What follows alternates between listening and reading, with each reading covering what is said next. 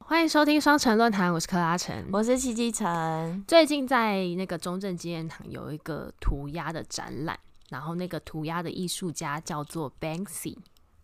你有听过吗？ Banksy。班克斯或者班克西？其实我第一次好像也是听你跟我说的，嗯，就我应该是有在某个地方看过他的作品，但是没有特别的去了解。好，所以我就想说，那我们先从涂鸦的艺术开始讲起。好，因为好，先讲涂鸦的定义好了。涂鸦就是基本上你要，你只要在公共的设施或是什么私人土地的那种墙壁嗯上面、做出一些注记，所以比如说你是以图片、图画的形式，或是你是只是纯文字，都可以算是一种涂鸦艺术的展所以现。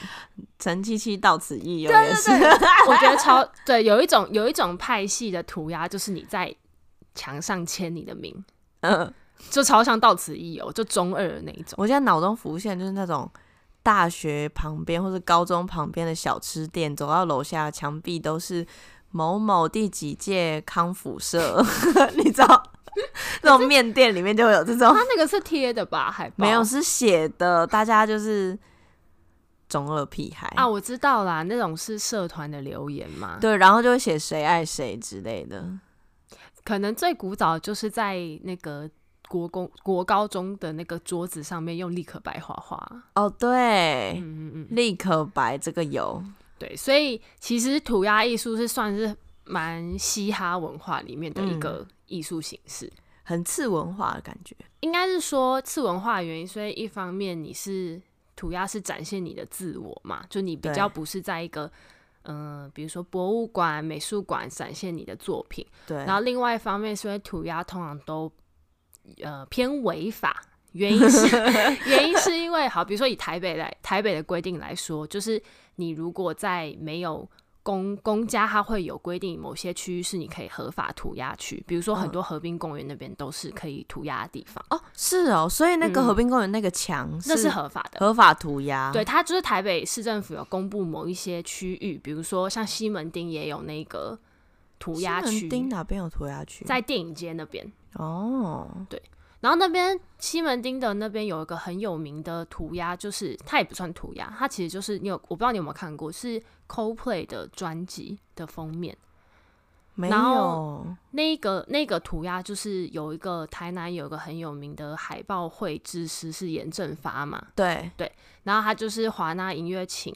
严正发师傅去把 CoPlay 的专辑哦画在那个画在墙上。画在涂鸦区上。对对对，那个那个涂鸦应该到现在还在的。我没有去过西门的涂鸦区，这样我想看一下。就是你可以从大概是印八九跟日新微秀那附近，嗯然后你可以往旁边的巷子走，嗯，里面就有很多涂鸦。嗯原因是因为其实西门町那时候以前有很多专门在做那种代购啊，或是什么美国进口球鞋、潮衣，嗯然后所以那边其实就有很多这种次文化的东西。哦，所以其实回到刚刚的讲，就是如果你是没有在政府指定的区域涂鸦，就或是者违是法。对对，或是你至少要得到那个店家同意，说可以在那个铁皮上面画画，嗯，但基本上很多都是没有经过人家同意的，对，所以那种所以才会涂鸦才会有一些不合法，有一点次文化的感觉。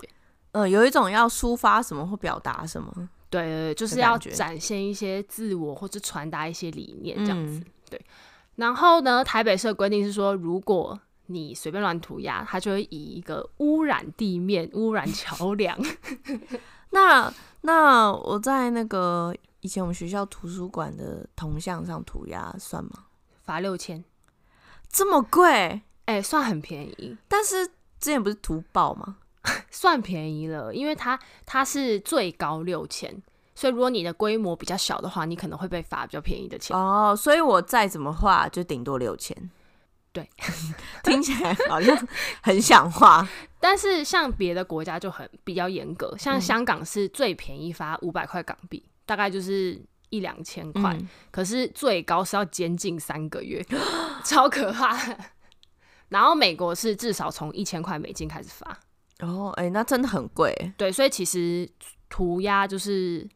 才要要求你要快速完 成这个艺术作品，因为要赶快跑，对你不能被抓嘛，所以才会才会就是通常你看到的涂鸦，它没有办法做到，比如说像绘画上面很精致精的细致节，因为它重点是它要快速传达它要做讲的事情那。照理说，台湾的涂鸦应该很兴盛啊，因为我们那个罚金很低，就是我们是一个培育涂鸦艺术画家的一个，有有，这就分成两派说法，一派就是觉得说，因为就是你知道台湾还是比较保守，没有喜欢这种哦，是是啦，文也是化啊，他涂画鸦再多，大家好像不会太注意。对，但如果你是可能外国国外的涂鸦艺术家，你就觉得台湾超便宜的，超爽就狂画，对，超便宜，法也觉得很便宜，这样。而且好像不会有人，因为感我有一种感觉，这个可能是我的刻板印象，嗯就是或许是电影带给我的印象，就好像你在国外你涂鸦，然后大家就会抓你，说哎哎哎谁什么之类，嗯但好在台湾好像比较少，就就可能是。环保局的北北会来罚你钱，讨债集团就是你泼油漆，大家才会报警哦的那种觉。感觉，好像没有听说谁涂鸦，然后你特别去调监视器想看这个墙上是谁画那种感觉。我觉得是因为相对来说，台湾的那个涂鸦的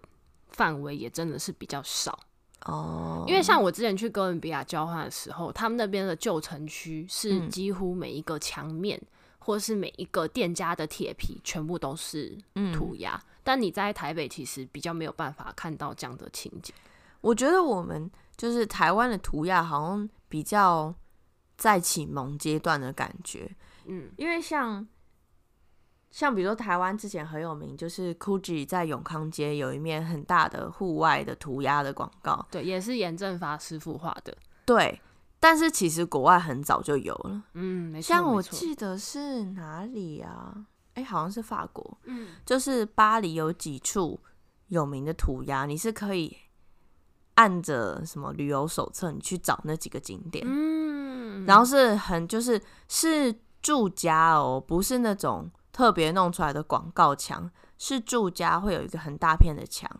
然后画成已经我觉得已经从涂鸦变成壁画了。然后，那我觉得这应该是涂鸦发展的比较完善的国家，可以渐渐从接受涂鸦，然后培育这种艺术人才到墙壁，嗯那叫什么壁画艺术？那我们来讲一下涂鸦艺术的形式好了。除了刚刚讲那些比较像是到此 一游这一谁种爱谁？这种类型的涂鸦呢，叫做贴标涂鸦，贴标那英文是 tag。哦 T A G， 哦，其实它一开始就是青少年的签名，所 以好拔奇哦！真的真的，然后因为就是它入门最好入门最好入手嘛，所以哎其实、嗯，其实所以其实就是这个贴标涂鸦是一个最好入手要去，你如果要去涂鸦的话，你门就槛是最低。直接写你的名字，以那前当然你要写的有特色嘛，你总不能真的直接写一个标楷体，然后没什么艺术性质。哦你一定是设计你的签名，让它在墙上是显眼的这样子。哦那第二种呢是抛掷涂鸦，英文是抛掷 throw up，哦，但其实它其实就是那种泡泡字。就你应该有看过一些墙面上面的涂鸦是英文字母，然后它会用一个很像 POP 超级立体感，嗯，嗯然后字是挤在一起的这种有对那个我真的看不懂。那这种就其实比较像是嘻哈涂鸦的一种流派，嗯就是把一些英文字母用这种泡泡字的字体呈现。嗯，那第三种呢是大作涂鸦，叫做 piece，就英文嗯的一、一片这样。其实它这个就比较普通，它其实就是在讲说，因为涂鸦涂鸦者之间会有点较劲的意嗯味，好像谁画比较好看？对对对，所以你就会需要在可能快速短时间内完成一个比较呃完整构图度比较高的一个作品，嗯，所以就不是写字了。对对对，所以你它可能会构图完整，然后可能会不一定要真的超大片啦，只要它有一个完整的区域是展现它的作品，这样嗯都算是大作涂鸦。然后我们一般在街头上看到的都是这个类型的，哦，我们在街头上看到的都是大作涂鸦哦。对，因为其实其他的刚刚讲那两种可能就比较像是真的只是字体，但我觉得台湾的字体蛮多的，就是那种抛纸那种 POP 的那种。我觉得是因为。呃，大部分看到的都是只能在一些比较小的墙面上面画哦，对，还有铁门。对，所以你没办法做那么完整度高的作品，因为它的嗯区域有限。对对对对，然后第四种呢，就是模板涂鸦，你比较把它想成是像快速印刷的概念，等于说它会先在一个纸板上面先刻出它要要画的模子，嗯，然后他到场之后，他直接拿喷枪喷漆，哦，嗯，有点像盖印章那种标对志对的那种对感对觉对。。然后，所以它它的好处就是你可以快速在很多个地点去喷出你要的东西嘛。所以就等于说我只要拿个那个纸板，我可能一天晚上就可以画五六个了。嗯，你知道那个有一个电影叫《Wave》，它就是在讲集权政治的一个电影。嗯然后其实那内容是老师开了一堂课叫嗯集权政治，教学生，然后他就当做是练习，我们就在这一学期成立一个集权的组织，嗯，叫做浪潮。嗯，然后最后，反正最后这部电影很好看，推荐给大家。嗯那重点是这个浪潮的组织，因为都是大学生嘛，他们就做，就像你说，他们把浪潮弄成海浪的样子，然后印了类似那种，就很像圣诞节，你不是窗花，你会喷一些圣诞帽啊什么的呃，一些雪花结晶，对对对，他们就做成那个，然后就在各个公共的墙面上面喷浪潮的 mark，然后他们最大的一张是在市中心有一个建案，嗯建案不是通常都会有一个木，就像台湾很多绿色的会围起来，对，然后会有鹰架嘛，嗯，他们就爬上去，然后在那个大的建案弄了一个大的浪潮，你说直接在人家广告上面涂鸦，没有，那个不是广告，那个是那种好像是施工安全，不是会把建哦筑围起来吗？所以有个大片的那个，也不是帆布，就是大片的布，像铁皮哦布啦，对，是布，然后就在上面喷。哦，哎、这个之前那个韩韩国瑜罢免韩国瑜的时候，也有吗？他们那个时候超酷，他们那时候是先做类似这种模板，应该是金属的材质，嗯然后他们就把它放在地上，然后用强力水柱去喷。那因为强力水柱是可以把脏污洗掉的，哦所以你就变成每个地板就有几个地方特别干净，然后那干净的图图样组成起来就是霸韩，哎、很酷哎、这个很聪明哎，就是嗯我没有涂鸦，我是洗地板，对，因为如果你要霸韩，然后又做出一些违违法行事为，情你就会会被被骂靠背嘛，哎、这个好酷超天哦才的欸哎、所以涂鸦其实很常跟政治做结合。哦，没错没错， 这是因真的是不是因为这是一种表达想法的一种方式？对，而且因为涂鸦的好处就是快速在大众之间传播。有一种标志性的感觉，就是你可以，比如说霸韩，你可以马上看到你就知道是什么；然后比如说嗯嗯浪潮，你一看到就知道那是某一个组织。因为主要是你如果艺术作品放在美术馆，一个月有一千个人看过，可能就算很不错了。嗯但是你如果放在街头，随时随地都是有人看到的。嗯然后它又有呃打破这种资本繁离的一种象征，因为你是在街头，你就可以看到嗯这样子的意识形有态，点像是这样哎民间的意识的那种对感对觉，对，这样那种 V 怪客的感觉。有一种地下组织那种。然后我们今天要来介绍的 Banksy 也很有这样子的意味，因为它其实大部分的街头涂鸦艺术，它都是用模板涂鸦。哦，对，他的作品看起来像是喷枪喷的。对，因为呃 Banksy 他是从来不露脸的，嗯，所以呢，他就需要快速的在街头上面做出他的作品，然后就离开。所以他的才会，他的大部分作品才会都是用模板涂鸦的形式呈现。可是他有留签名吗？不然怎么知道是他的？他会 PO 在他的社群，哦，好吧。 我还想说，他其实也不用赶时间啊，大家又不认得他，然后作品如果还没有落款，谁知道那是你？谁知道是 Banksy 的？对啊，Banksy 有点像是一个，比较像是一个呃艺术形态的象征好吧，可怕，是一种精神。他就是好跟大家介绍一下，Banksy 就是一个英国的涂鸦艺术家，他真的是一个人 吗？他真的是一个人，可是他可能有人推测他可能是有一个团队在支撑他这些艺术行动，哦，就因为他的很多艺术的，比如说展览或者什么都是蛮缜密完整的，哦，所以他可能是一个公司在运营，可是他 Banksy 这个人还是最原始创作的那一个人。对，可能发想创意都是由他这个人出发，嗯但因为他也从来没露脸，就是大家也没有要去追究他。有啦，我们等一下后续有稍微有人推测出他的身份可能是什么。嗯不过其实重点是，它是一个比较像是一个反叛的精神象征，嗯比较不是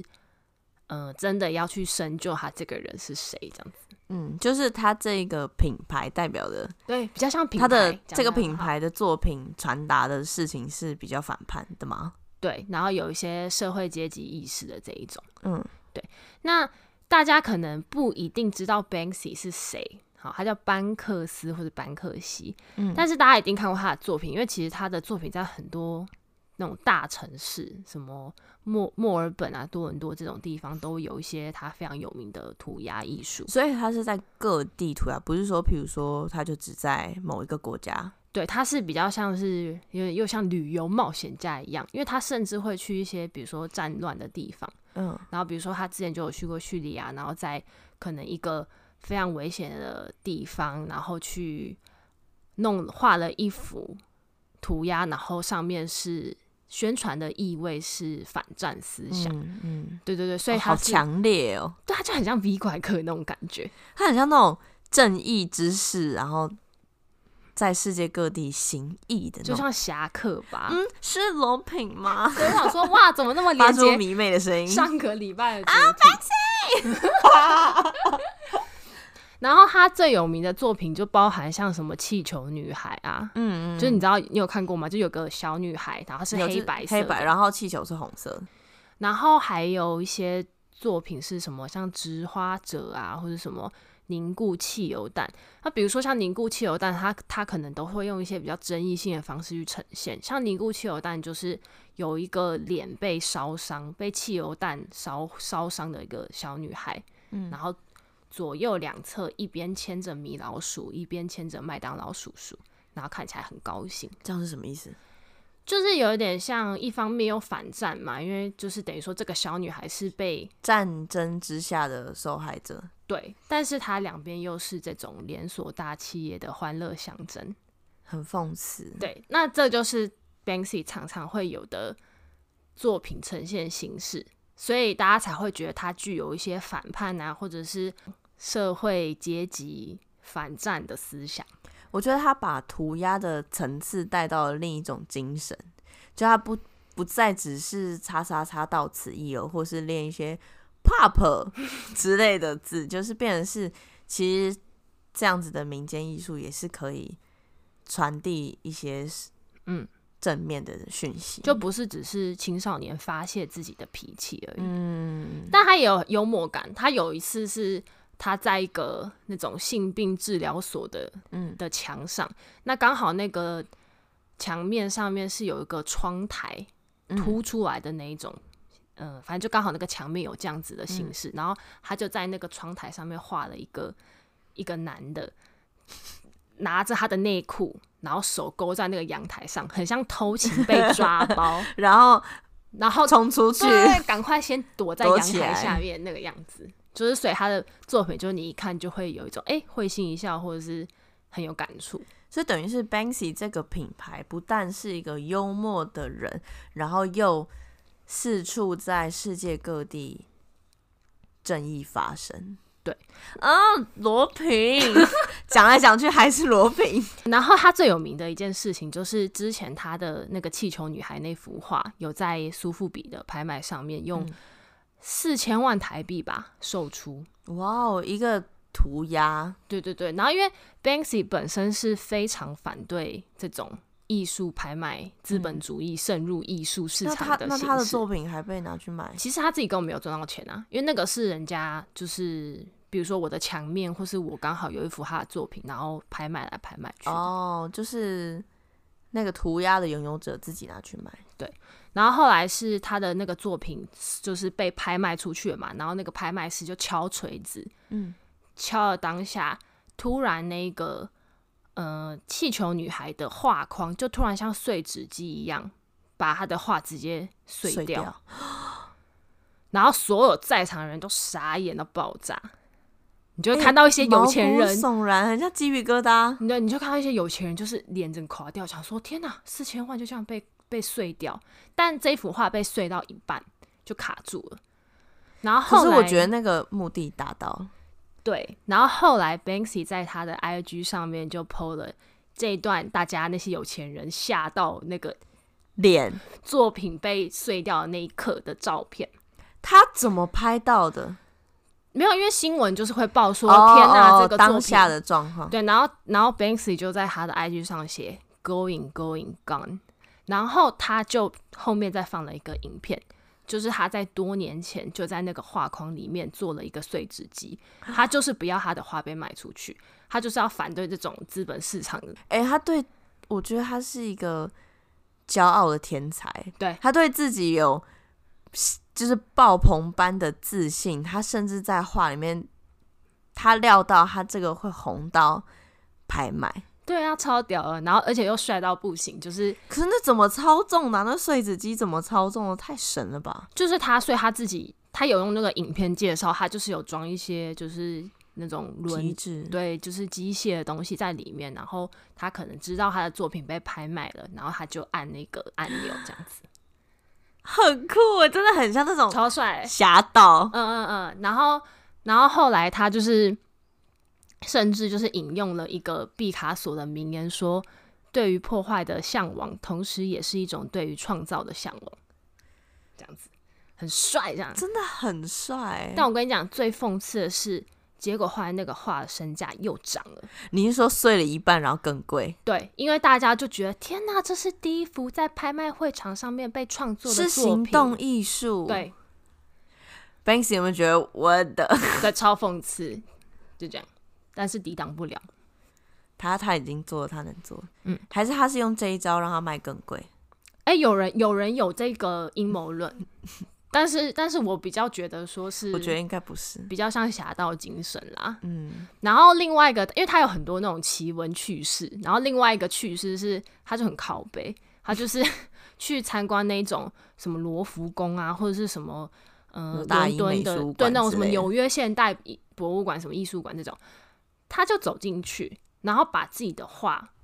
框那种超级华丽的浮雕的那一种画框、哦，你说金色的那种，有些花对，然后他就走进去，然后他就把他的画贴在墙上，随便贴哦随便贴，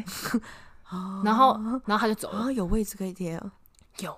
他就随便在一个空白墙上贴上去，然后大家就真的以为那个是博物馆馆藏，然后就被展展出了一个礼拜。 然后后来哎、好屌哦！工作人员都没有发现，那我也要去贴，大家都可以贴啊。对啊，其因实为都可以，嗯罗浮宫有超多空的墙的、但是他当然是有戴一些帽子遮住他的脸，嗯，而且那可能不是他本人啊。也有可能他派一个人去。对啊，然后后来就是真的是调了监视器才发现，诶，怎么有一个人把自己的画贴在墙上？ 然后大家还在那边给我看，对啊，然后说，哎呀，好漂亮哦，这样哦，哎、不错，就下一很幅很很很有趣，他用一个你想象不到看待世界的方式去做出这个行为艺术的感觉，他真的是艺术家哎、就是真的很酷。然后另外一件有趣的事情就是，他其实得过奥斯卡最佳纪录片的提名，好但这件事情很闹，啊是因为 好 这，件事情很闹，是因为他有个朋友，然后反正那个朋友他的绰号就叫做 Mr. Brainwash 洗脑先生。嗯然后他这个朋友是一个，呃，有点像是影像记录狂热者，嗯他就拍了一万个小时的影片素材，他专门是拍一些涂鸦艺术家的一些故事啊或片段这样子。嗯然后他就把它剪成一个影片，他就给 Banksy 看说：“哎、你觉得我这影片剪的怎么剪的怎么样？”嗯，然后 Banksy 就：“哦，哇哦，怎么那么烂？” 啊，他的反应是这样，是不是？就他们想说，哦，哇，真的有一点没办法，就是啊，纪录片真的很记录，是不是？我不知道，就他只说就是真的是不是很好，然后结果后来他就跟他这个朋友说，好了，那不然你把这个影片的这些素材都给我们工作室，然后然后 Banksy 我帮他们重建，对，我们再试图看看能不能把它救一捡下起来，这样子。结果后来费时一年之后才剪好，然后后来再到底是多 烂，我要不知花了 Banksy 一年的时间去救这个烂东西。因为好像没有什么摄影技巧， 哦，那就是纯粹的记录，对，然后就后来在日舞影展就大受好 评，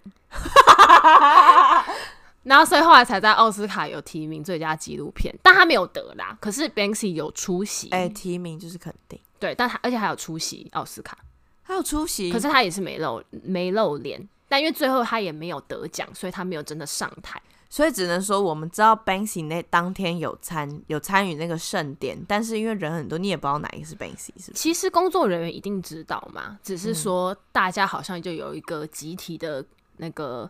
意识到说，要我们保护这个对精我们神不要把这一个 Banksy 的脸露出来，这样子。他是男性还是女性？男性，哦，嗯，因为我们接下来就要讲到说，其实大家有一直揣测他的身份啦，然后目前最共同的一个揣测是，他是一个英国南部的艺术家，叫做 Robin Cunningham。为什么觉得是他？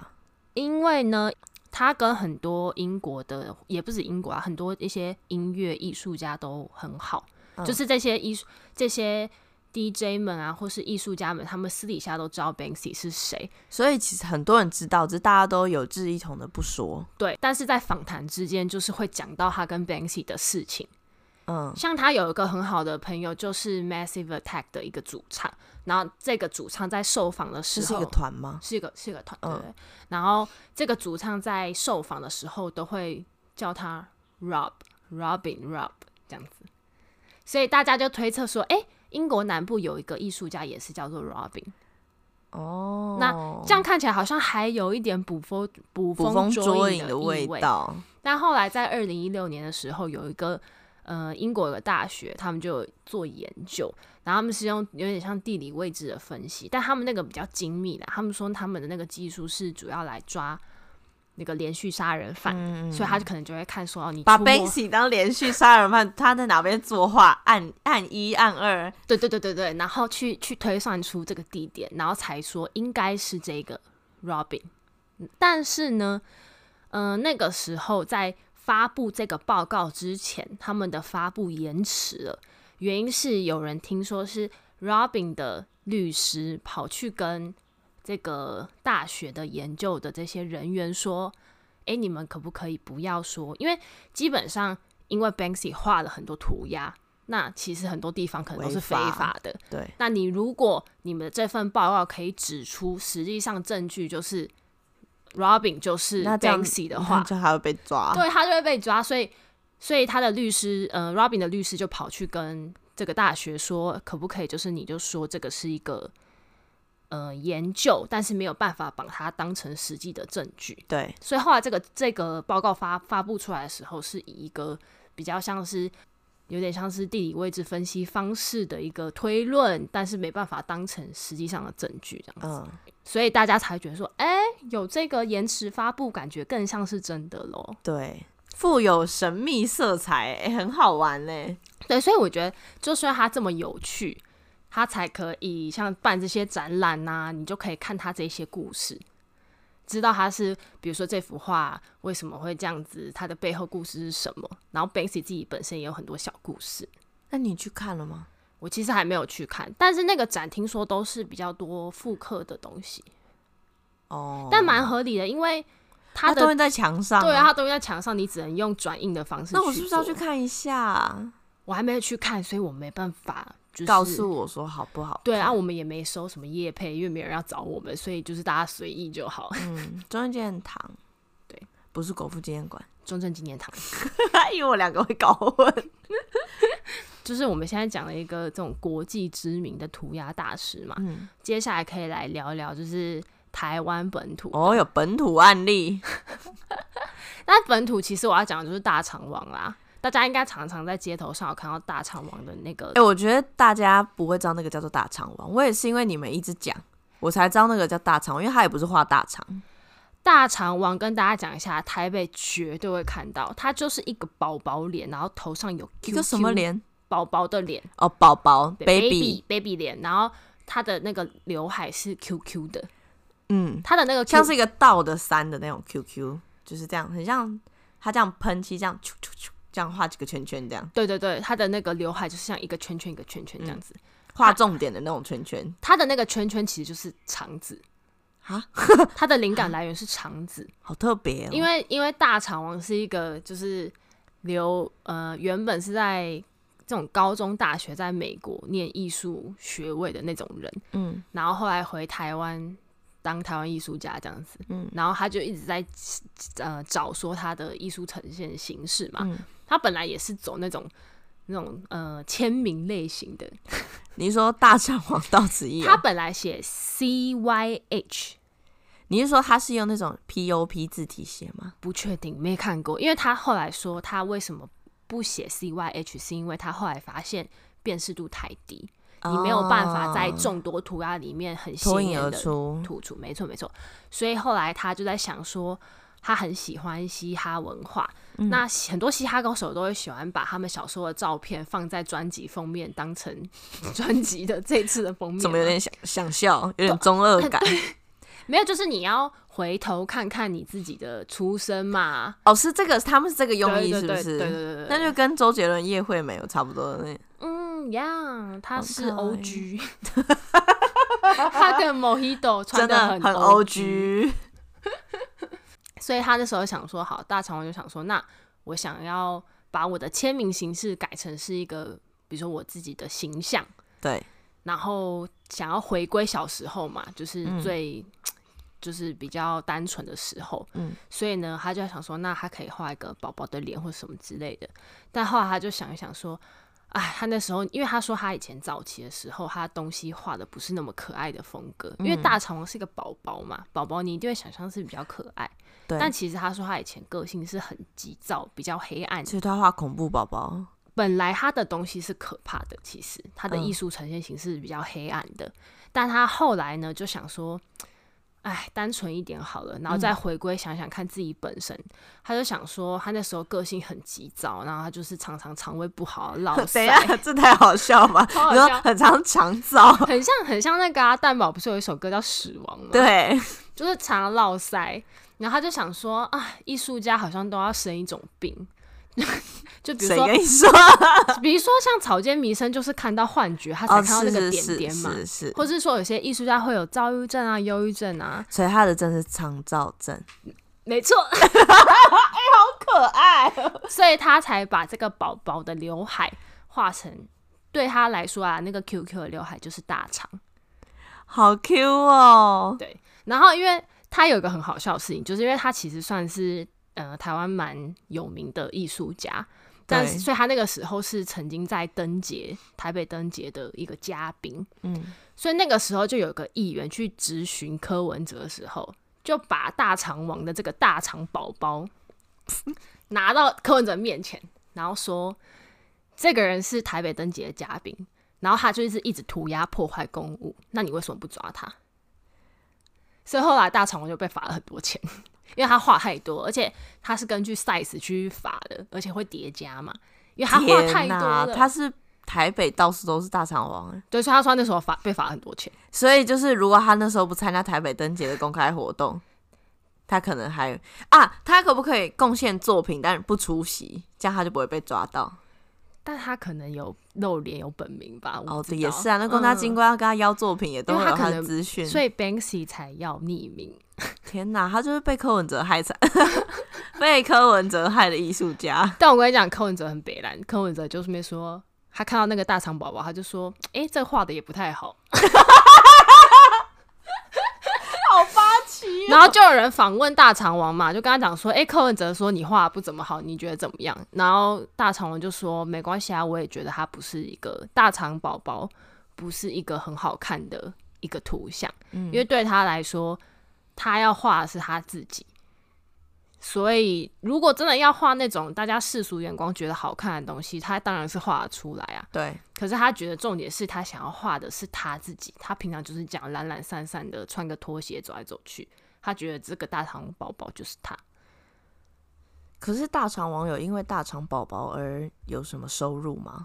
他其实有一个工作室开在仁爱路的附近、欸，就哦他开其在实仁爱路，我我是不知道那个生意怎么样啦，但反正其实他是有，一定是有在做一些设计类的或工是作，接案，嗯，只是说他最有名的是这个大肠王宝宝。以我们这种普通人来看、啊，嗯因为我觉得这也是他做涂鸦艺术的好处嘛，就是散布力很高，连对我们这种本来不认识他的艺术作品的人都看得到。对，就是会走一走，比如说在东区喝酒，出来走一走就会突然看，呃，大肠网，对，而且很伤，都是晚上会发现。对，然后下班回家，嗯，大肠王这样而且你在 IG 上面有八千多个 hashtag 是大大肠肠王，就是因为有人在收集大肠王的作品。好可爱哦、然后有一个热门贴文是有个美啊，然后在一个大肠王宝宝前面拍照，然后那个大肠王宝宝是戴一个口罩，嗯，就是因应时事这样子。对，防疫，对，所以其实就是造成一种流行文化的展现。呃，我觉得它还有一个很好笑，就是它其实在不止在台北啦，它其实在日本成都跟曼谷的街头都有大肠王宝 宝。就是他去出差的时候，他只要去参展，他就去会偷偷国去外就画这会样子。偷偷去画，对对对，然后很多日本的游客看到大肠宝宝的评价是 “kimo kawaii”，kimo 很可爱是不是是恶心的意思，哦，所以丑爱，对，很像是我们之前在讲品味这件事、甜味的时候，我们不嗯是讲说暴力熊是又暴又有流血，但是又是一个可爱的熊，对，所以就是又丑又可爱就是的那大种肠意王。味。对对对对，就是就是大肠王宝 Kimo 宝卡哇伊， ，Kimo 卡哇伊，大肠王介绍差不多到这边。嗯，那就是像我自己之前，我印象很深刻，是因为呃，除了说 Banksy 是一个很有名的那个涂鸦艺术家，我之前有稍微在看他的 IG 之外，嗯之前我去哥伦比亚的时候，我有参加那个他们当地的那种 walking tour，那他们有一些主题就是以涂鸦艺术当成主题的，好赞哦！哥伦比亚在这件事情上面走得很前面呢，真还的把它加进 Walking Tour 里面。对对对，然后我之前我那时候印象很深刻，是我那时候去 Cartagena，它是一个嗯、呃哥伦比亚的唯一有加勒比海岸的一个城市，所以嗯它是比较像是 海边哦，对海边，然后像那种观光度假城市的那种嗯地方。然后那边也有很多涂鸦艺术，因为就是你知道观光区就有很多可能外国游客会来，对所以会有一些也是不管是哥伦比亚当地的艺术家也好，或是国外的艺术家，嗯然后他们那时候我印象很深刻是，他们那边当呃那个也是比较偏旧城区的地方，他们有个涂鸦，然后那个涂鸦上面就是很多小朋友，嗯，然后小朋友后面可能就是一些比如蓝色的背景这样子，但所有的小朋友都是黑白颜色。嗯，怎么突然觉得有点可怕？并没有不可怕，不可怕。他就是因为那个时候我参加那个 tour 嘛，然后那个导游就说，诶、算导游嘛，就是那个讲解的人，嗯，跟我们说，这一个画为什么这个艺术家要这样画，就是因为其实，呃，中南美洲的歧视问题是很严重的。你的肤色白不白，代表你的出身通常都是有不高有不钱。高这样？对对对，通常当然是越白越有钱，那对肤色越深的越穷。所以他画这幅画是所有的小孩都是黑白，就是因为他想要跟大嗯家看不出说来看不出肤色，肤色不重要。哦，好有意义哦。哦、所以我当时觉得哇，真的是一个很棒的意涵。对，就是一个好有意义的。法国我还有看到比较多的就是那种抗议的时候，就是因为法国不是有很常会有 罢抗议工啦，对，就是罢工的话就要抗议嘛，嗯，然后他们就会涂鸦。我记得那时候我在法国的时候遇到一个很大的抗议，嗯，跟劳工权益也相关。然后当时是连学校都罢课，学生都罢课，嗯然后在我们的学校里面，我们有一个文学院，那个应该是。文法学院的一栋大楼是米嗯白色的，非常大一个主建筑。对，然后学生们就罢课嘛，就真的没有课可以上哦。我那天还出门想说，哎，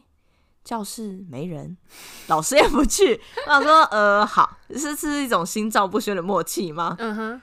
然后就在那一栋白色的大楼，就有学生，我真的不知道他怎么办到的。就那栋大楼大概是三层楼。但是它的顶楼就是平的，并不是像那种日本高中生可在顶楼往下告白，不是那一种，不是那一种顶楼。校园封神榜，对，不是那种，是就是平的。可是就是有学生在二三楼挂起布条，我不知道怎么挂，反正就挂起来，然后就是写诉求、抗议，嗯然后诉求写在上面，然后还有人在也是大概二三楼的位置，就是用那种